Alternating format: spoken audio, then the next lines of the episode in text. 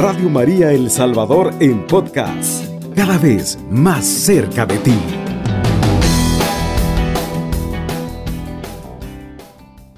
Iniciando con María, iniciando un nuevo amanecer.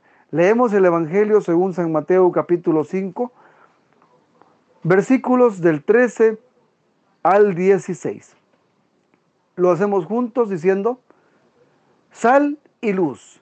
Ustedes son la sal de la tierra. Pero si la sal se vuelve insípida, ¿cómo podrá ser salada de nuevo?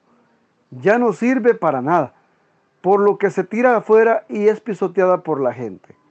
Ustedes son la luz del mundo. ¿Cómo se puede esconder una ciudad asentada sobre un monte? Nadie enciende una lámpara para taparla con un cajón. La ponen más bien sobre un candelero y alumbra a todos los que están en la casa.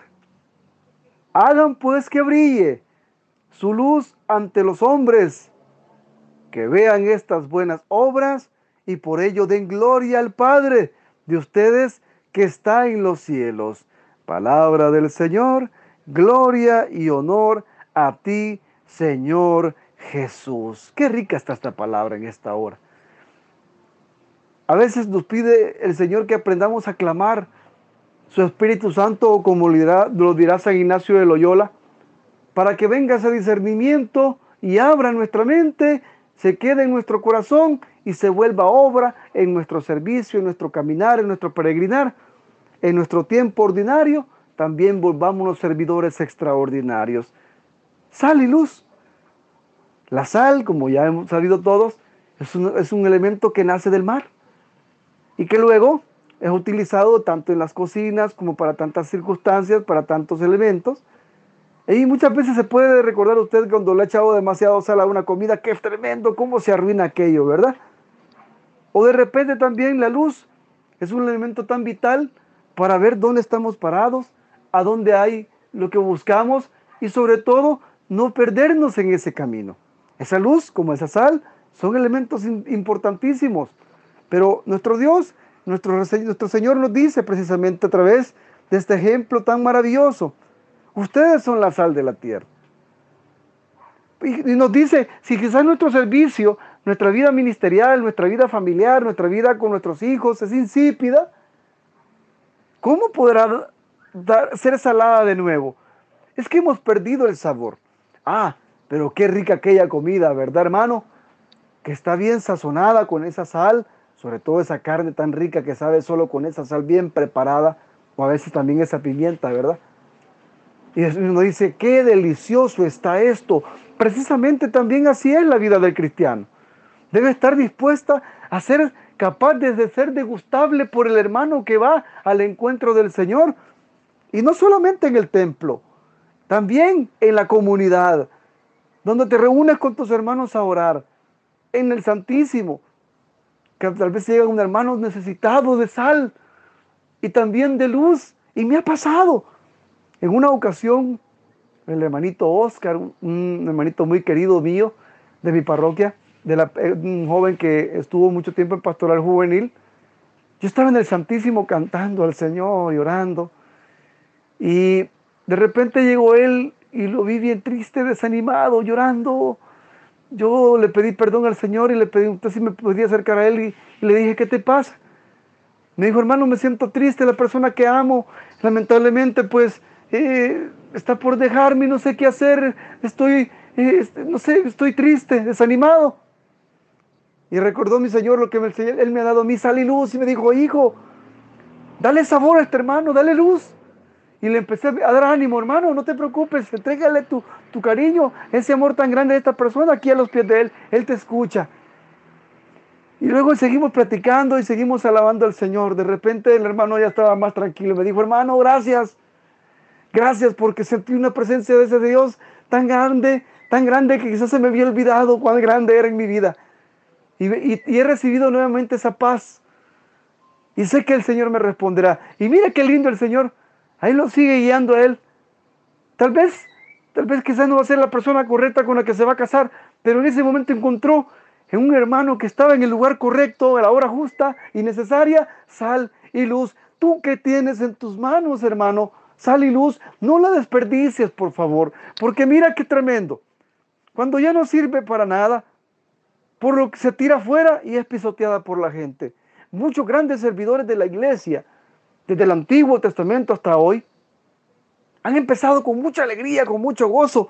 Yo les llamo cristianos llamaradas de Tusa, ¿verdad? Que se encienden rápido, pero se apagan en, la misma, en, el mismo ritmo. Se apagan, se extinguen. A veces se van de la iglesia porque no encuentran un lugar privilegiado. Pero mira, Jesús nos da esa sal y esa luz en la oración, en la hora santa, en la Eucaristía, en las encíclicas, en, leer esa santa doctrina diario, asumir el rol que nos corresponde de, ser sal y luz, amando a nuestra familia, amando a nuestro trabajo, a nuestros hermanos de comunidad, también viviendo precisamente con alegría. Ese sí de María que quiere que no solamente seamos espectadores, sino auténticos protagonistas de su santa y maravillosa voluntad depositada en esa santa mujer. Y nos recuerda Jesús y nos dice, ustedes, ustedes son la sal del la luz, la luz de la luz del mundo. ¿Cómo se puede esconder una ciudad asentada sobre un monte? Nadie enciende una lámpara para taparla con un cajón. La pone más bien sobre un candelero y alumbra a todos los que están en casa. Enciende esa luz en el nombre del Padre, del Hijo y del Espíritu Santo y que el Espíritu Santo Hermano, encienda tu familia, encienda tu comunidad, tu servicio, tu ministerio, tu apostolado, tu sacerdocio. Deja que esa sal y esa luz valga la pena. Si Dios te ha dado una, una alabanza, dársela. Una familia, entrégasela. Un servicio, vívelo. Porque de otra forma, lamentablemente también podremos ser piedra de tropiezo. En vez, de ser esas personas que incentivamos la luz de otros y la sal de otros, vamos soplando las vidas de las demás personas y apagamos la fe. No es justo que hagamos esto porque Jesús nos invita a recordar, hagan pues que brille su luz ante los hombres, que vean estas buenas obras y por ello le den gloria al Padre de ustedes que está en los cielos. Esa obediencia con la que María nos invita, como nos dicen las bodas de Caná. Hagan lo que Él les diga. Esa obediencia que hizo la diferencia entre ese Job que lo perdió todo y luego en obediencia y en la fidelidad se le restituyó todo.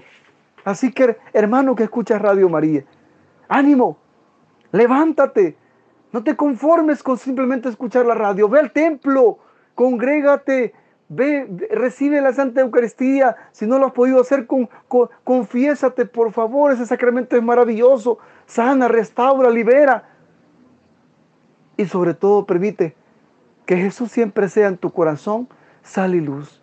Que la luz de María también, como San José, vaya transportando esas sagradas familias a, llevar a otros el mensaje. Pero lo más importante, y, y, la sal y la luz, que como dice San Francisco de Asís no nos deben faltar, es un buen testimonio. Que las palabras convencen, que los hechos arrastran. Mejor hagamos la prueba primero en casa y veremos qué bueno es el Señor y luego nos llevará a tantos lugares a hacer su voluntad. Al principio no se entiende la voluntad de Dios, pero poco a poco nos vamos dejando llevar en su gracia, nos vamos dejando llevar en su misericordia y te puedo asegurar que hasta hoy sigo recibiendo de mi Dios todo por añadidura. Me recuerdo las palabras de mi hermano Reinaldo Méndez, que Dios tenga en gloria, un gran servidor y un gran predicador. La fe muchas veces nos hace ver simplemente la línea horizontal al fondo del mar.